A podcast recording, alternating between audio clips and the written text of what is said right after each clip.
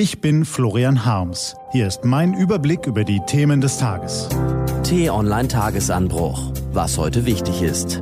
Donnerstag, 7. März 2019. Etwas ist faul im Staate DFB. Gelesen von Nico van Kapelle. Was war?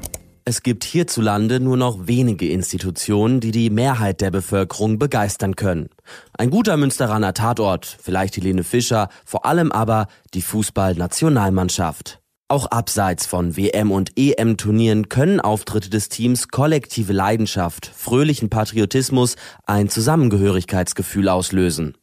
Deshalb und weil es in unserem Land 82 Millionen Bundestrainer gibt, ist alles, was in und um die Mannschaft geschieht, von allerhöchster Wichtigkeit. Mit der höchsten Herrlichkeit könnte es allerdings bald vorbei sein.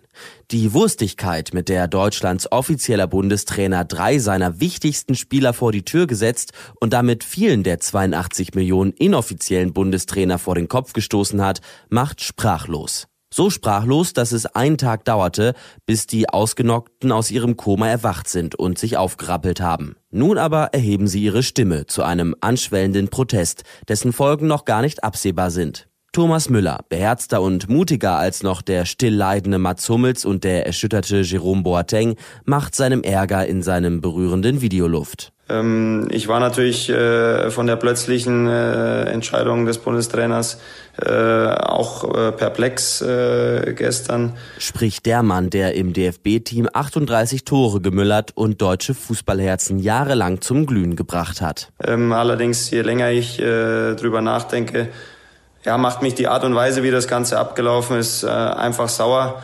Ähm, kein Verständnis habe ich vor allem äh, für diese suggerierte Endgültigkeit äh, der Entscheidung. Eins ist klar. Sollte der Umbruch scheitern, muss Joachim Löw die Konsequenzen tragen. Natürlich kann, darf und muss ein Bundestrainer harte Entscheidungen treffen. Natürlich braucht das DFB-Team eine Erneuerung. Aber warum erst jetzt und warum in dieser respektlosen Form?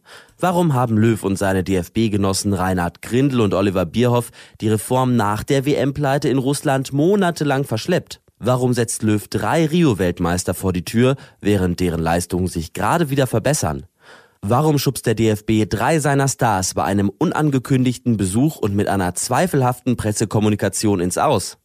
Warum bestraft er sie? Warum demütigt er sie öffentlich, statt sie ehrenvoll zu verabschieden? Und warum wirkt diese ganze Aktion furchtbar planlos? Nicht wie ein Neuanfang, sondern wie eine Verzweiflungstat ratloser Verbandsfürsten. Etwas ist faul im Staate DFB. Manch einer wünscht sich vielleicht, dass auch mal die Entscheidungsträger im Hintergrund kritisch hinterfragt werden. Und dieser Wunsch könnte sich schneller erfüllen, als dem Dreigestirn Löw Bierhoff Grindel lieb ist.